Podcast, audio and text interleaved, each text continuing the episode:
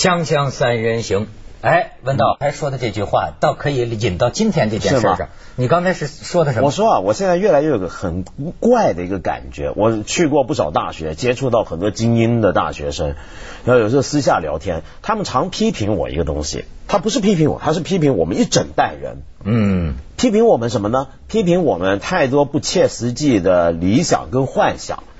但是你想想看。这种话以前从来是年轻人骂老人的，就年轻人会骂老人没有理想了，嗯，失去了理想了，没有热情了，嗯，太现实了，嗯，现在反过来呢，是年轻人批评上一代人不够现实。也许我们到了人类史上第一次出现有一代年轻人是嫌上一代人不够现实的。哦，就 我我我年轻人已然老于世故了，对，我有完全同样的感受。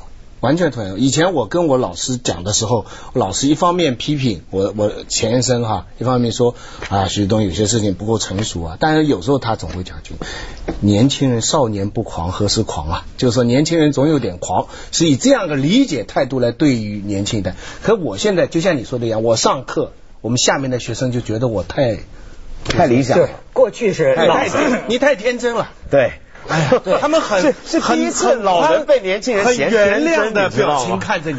哦，你们这一代啊，这样他们说嘛，说说这个呃，这个老老年人怀疑很多好东西，青年人相信很多坏东西。这是过去的理解，就是说年轻人容易被人蒙，很有理想，很很很很干什么，很不现实。老老老奸巨猾嘛，一般老人精他不是这样。现在就像你们说的，反过来是吧？很多年轻人可能会说他的长辈，嗯你们太理想色彩了，嗯不够实际。但是呢，你聊这个话呀，我给你提供一个背景。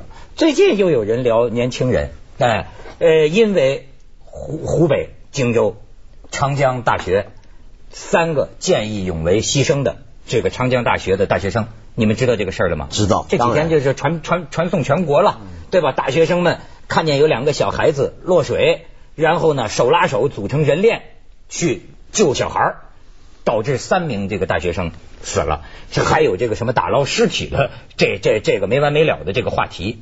但是咱先说这个前头的，就像你们刚才说的，最近很多人呢，出了这个事。就开始聊什么八零后、九零后。其实啊，我本人非常烦聊这个，因为啊，我觉得什么八零后、九零后都一些假的概念，对吗？这个这个，你任何人都年轻过，对吧？是不是真的存在一个？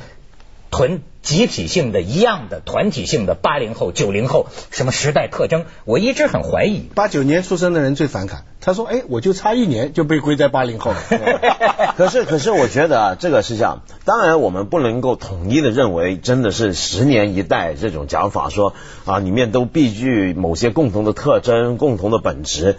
这种说法当然很可疑，而且也太太太简单。但是，我觉得我们不能否认啊。就是的确呢，这个时代你不要把它理解为一代人的东西，你把它理解为一种共同接受过的背景。嗯嗯嗯。你比如说八零后的人跟七零后的人真的是有不一样的地方，不是在于这种人的本身，而在他经历过的这个时代背景真的不同。比如说市场经济更开放了，呃，社会更富裕了，而且特别在城市中的那一边那一批人。他们比如说，而且最明显的一点啊，说同代人这个概念啊是个现代概念，什么意思呢？就是说，因为以前的人，呃，他们没有上小学的经验，就以前的人不上小学，不上中学，对不对？但现代教育出现之后，你真的会找到，比如说你同年同那几年出生的人，他们读的课本是一样的。嗯，受的教育是接近的。嗯，这个东西已经是一代人共通的某些事。没错，你比如说咱们，我就说咱们前一阵聊的那个内蒙古那个监狱越狱的那那几个，你注意到没有？全是八零后的。我就说这这就他们敢于越狱，这就反映什么意思？就八零后 没有代表性吧？我还没说完呢，我就说这个生动的说明了这一代人八零后啊，他们的历史教育有空白。他们的某些历史，咱们这个没教育他们。比如说，如果他们学习过中国革命史，他们应该知道。你以为越狱到外边你就是自由吗？你这是人民战争的汪洋大海啊！这是没学过中国革命史吗？像我，地道战、地雷战看的不够。对，我就不会嘛。这就是历史教育。他就知道出去了就更惨。没错，没错，没错，还是待着好。还是 老老实实接受改造。要像我这样的，肯定是在里边找本书看看完了。对对，还天天写日记是吧？但是这次大学生救人，令人刮目相看。关门哎，北京那边有人聊了，说你看你们平常老说我们九零后的什么缺乏责任感了，不是就原来他们老爱这么说嘛，说什么七零后的都是工作狂，八零后的不想加班，九零后的不想上班什么的，就是就就 就这种比方嘛。然后说现在看出来了，我们九零后怎么样，舍生忘死啊，这个一样有这个所谓的种种的这个美德，这你们又怎么聊呢？这个哎，现在开始讨论这事儿。所以呢，我们刚刚就讲嘛，一代人的确是有某些共同的背景塑造他们，但是问题是，正如一个国家也有共同的背景塑造一个国家的人，但你总不能说十三亿人都一样，这里面肯定是有差异。我想像这些年轻人，你就不能够用代这种观念来理解他，因为它不是一个共享的东西。嗯，你也不能因为这件事，你就说九零后的人都舍生忘死。我我想也很难这么讲，对不对？但是我觉得更重要就是去理解这几个年轻人他们个别的因素是什么让他们能够做出这样的事情。哎，我那天这在一本这个书上我还看到了印度圣雄啊甘地讲的一段话。我在学习英文呢，他就和他他讲这么一段话很有意思。他说啊，什么 the only tyrant 就是我唯一的这个 主宰。In the world，我在这个世界上，我唯一认同的主宰是什么呢？我学英文词，the still voice，the still voice within，是我内在的声音。对我唯我唯一的这个主宰是我内心的。这个声音，我这英语说的，对我我我是猜出来的，你的意思其实是 不允许学习吗？可以可以，我学得很好，这态度很好友嘛，听得到你内心的声音，对吧？你的态度非常好，非常好。就像他们讲，我讲的这个广州话，在凤凰卫视达到了北方人和香港人都能听懂的程度。我就是说这个话，其实我认为我还学咱们过去中国古代有个叫王阳明的大哲学家。他就会讲到啊，他说人心里有一种东西叫良知，对，良知。他说什么叫良知？呃，比如说一个没文化的人，说他怎么知道什么是正义呢？那王阳明就讲这个东西啊，就是不是不不说不问自明。每个人，比如说看见一个人啊遭到虐待，你这个流下了眼泪，这种恻隐之心是孟子也就已经这么讲，就是他认为人的内心深处就有这个东西。我觉得这约略相当于这个 the still voice within 是吧？信善论，对对对，哎没错。你你说他们讲我为什么我就觉得什么八零后啊九零后，那难道说五零后六零后就不见义勇为吗？这个是世世代代都会有这样的美德。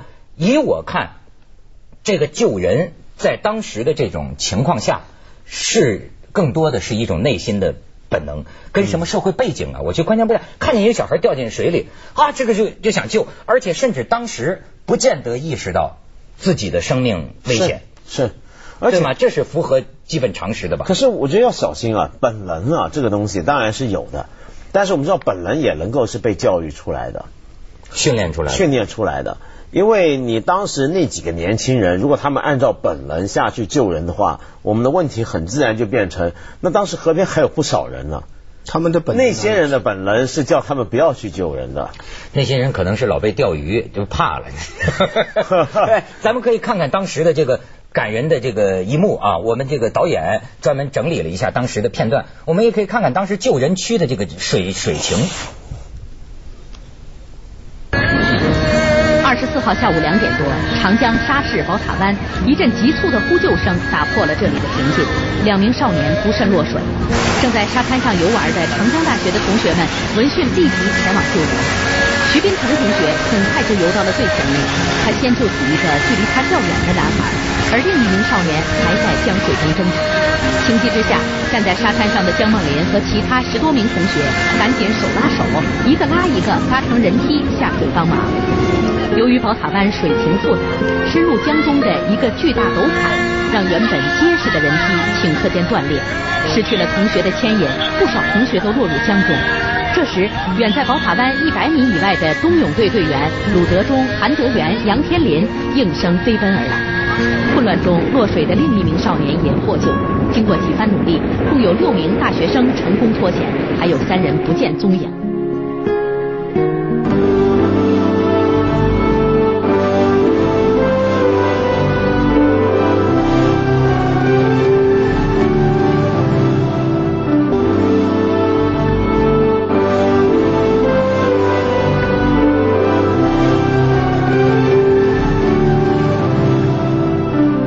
所以从这事儿啊，全国上下都在聊一个老问题，就是见义勇为的问题。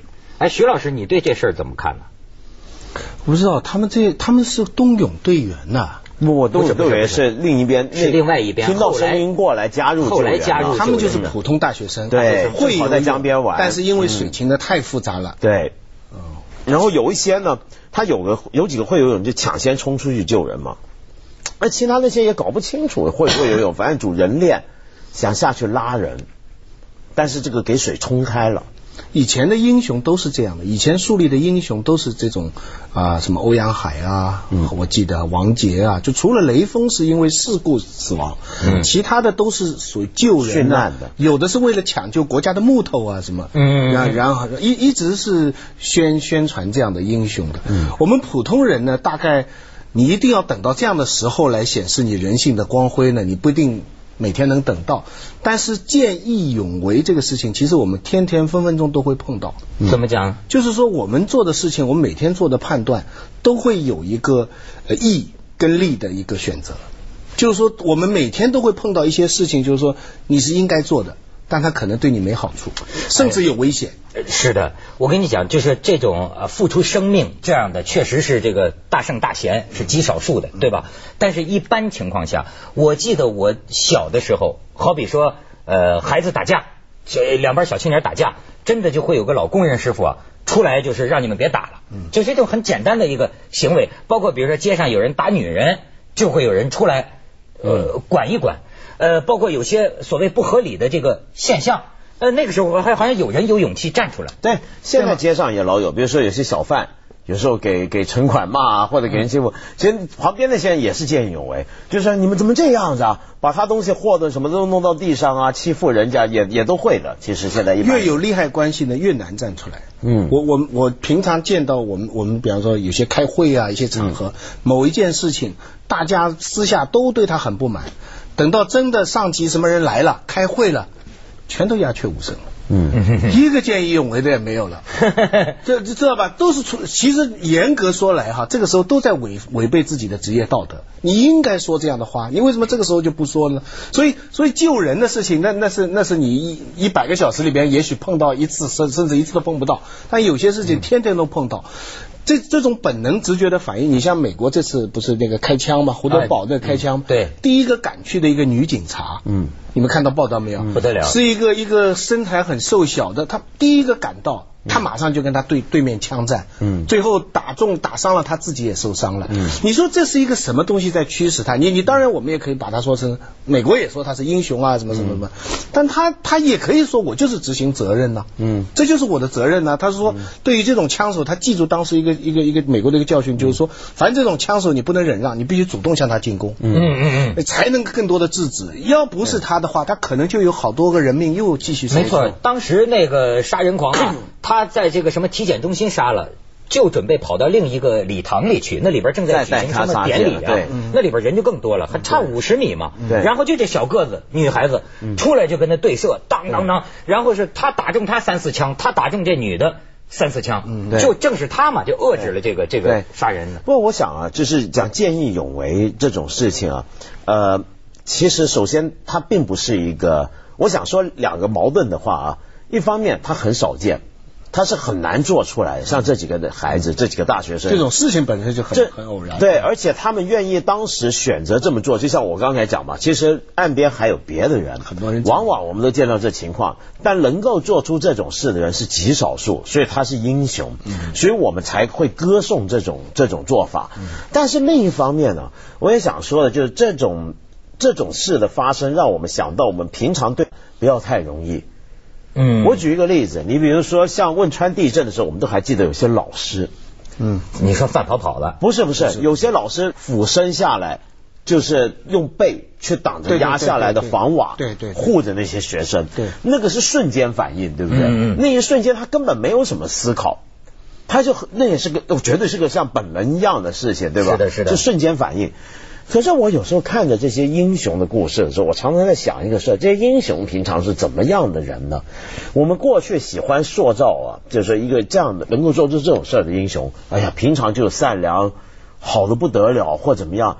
其实有时候啊，我们看到一些例子，是一个做出这种事的英雄，他平常说不定呃买菜啊什么也跟你讨价还价、啊，没错然后在路上呢，呃搭搭公交他也不一定他也不一定排队，也不一定让你千万不要平常看到这么一个人，哎说他没礼貌，就觉得他不是好人，很难讲的。你不知道人到某个时刻会做什么样的事儿。我觉得文道讲的这个事儿啊很重要。我跟你说，不要叫英雄太沉重。嗯很多时候我们这个宣传啊，弄得人呐、为什么？你比如说人性的闪光啊，往往是那一瞬间，一瞬间出来甚至他平常可能是个很坏的人，朋友之间都觉得这人自私自利，但是很难说人会在有的时候一下子做出一个一个举动，对让我们觉得英雄时刻啊，歌颂他那个英雄时刻好了。但是为什么有些时候让英雄太沉重呢？包括让明星也太沉重呢？嗯就是我们认为。你在某一个时刻好了，我们的宣传就要把你定位为一个圣圣者，对一个一个圣人，全方位的啊全方位的，你平常一直都得好。我就有时候想，如果一个人真给架上这么一劳模，架上这么一，他会活得啊有点负担的，对对吗？他会活得有点负担，以至于说因为这个负担，那么他还要不要所谓的积极表现自己，这都是成了一个问题。对，这个就是我自己平常也常这么想。比如说，有时候我遇到一些人，哎，觉得这人怎么这样？但是我回头就会跟自己说，千万别这么想。你不知道什么时刻他会做出一个非常了不起的一个道德行为出来，那是不知道。所以我以后看到排队前面有人加三儿呢，我就不去制止他了。谁知道他什么时候能做英雄我问你，你你平常见到排队加三儿的，你会上去制止他吗？说实在话，看情况。看双方实力对比。对，说实在话也看情况。没错咱不能见义勇为把他拉出来这样。对对对，我自己就这出了这个事儿之后，我自己问我自己啊，哎，我不是往自个儿脸上贴金啊，就是说我要是在长江边上，因为我会游泳，我要是见到一个小孩子真的淹下去，我觉得我是会跳下去救他的。我也觉得我是。当然，我刚才说的很清楚，就是说我当时不认为我是会死的，因为我觉得我这浪里白条怎么可能死呢？是吗？就是我肯定能把他救上来。我还是游珠江游到过沙面的。真的不要说，锵锵三人行，广告之后见。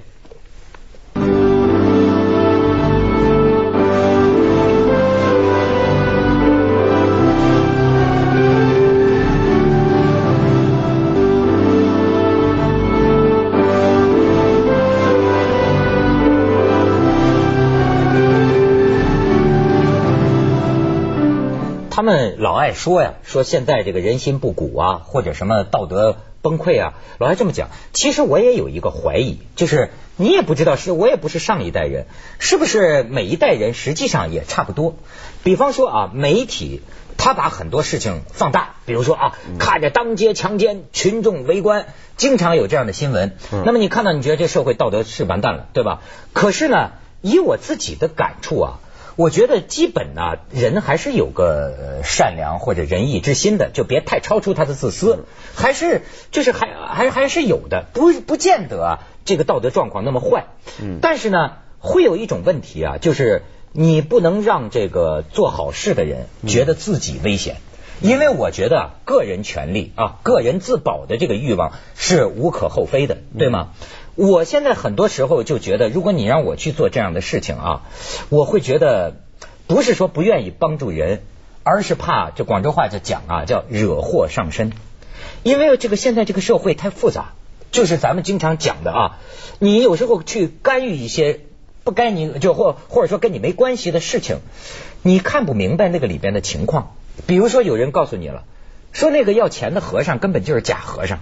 对吗？你弄不清他是骗子还是骗你钱的，或者说有的时候就像咱们讲上海这个钓鱼的这个这个事情，你开车能不能搭一个人呢？美国人都会很愿意帮忙搭一个人，可是如果你看到了一些新闻，你搭的这个人可能是要抢你车的，或者说你搭的这个人可能是要钓你鱼的，那么你脑子里有这个印象，有这个新闻了。我说实在话，我现在有些时候想做点好事，可老实讲，我觉得你不要让我惹祸上身好吗？我愿意做好事，可是如果我觉得这个事情我不太摸清情况，最后会不会把我给兜进去？就像一扶一老太太，老太太呱唧摔倒了，到医院说就是他撞的我。你脑子里想到这些事的之后，你会犹豫三分的。嗯，根根深蒂固的矛盾是，如果这件事情跟我们无关的时候，我们做一个客观的判断的时候，街上有人吵架，我们总是帮穷人，不帮那个富人的。嗯。我们是帮多数人，不帮那个少数人的。嗯。我们是帮老百姓，不帮官的。嗯。如果这个事情跟我无关的话，这就是我们意识形态的基石。我们把呃贫穷、呃呃多少、嗯。官民这三对矛盾，我们用好坏把它串起来。嗯。因此，我们好的总是跟呃老百姓有关，嗯。跟多有关，嗯。跟跟这个呃呃穷人有关，嗯。这个就是基本的意识形态。但都吊诡的是，一旦到跟你自己有关的时候，我们人人都不想做穷人，想做富人。嗯我们人人都想做少数人，就是我我突出啊，我开好车，我想做精英，我不做多数人。我们人人都接近官而不接近民。如果你请客吃饭，一个老百姓请你吃饭，跟市委书记请你吃饭，你看你选择哪一个？嗯这这个当作为围观的群众时候，你的道德取向跟你作为一个个人在生活上社会的准则是相反的。其实简单的讲就是这样，就是我们都觉得呢，这个官里面有不少坏人，富人里面有不少坏人，但是我们都想当坏人。这个就是最吊诡、最吊诡这个地对，方。而而且呢，还有一个事情呢，就是我觉得你如果说见义勇为，本来就已经是困难了。接下来为您播出走向二零一零我们是有点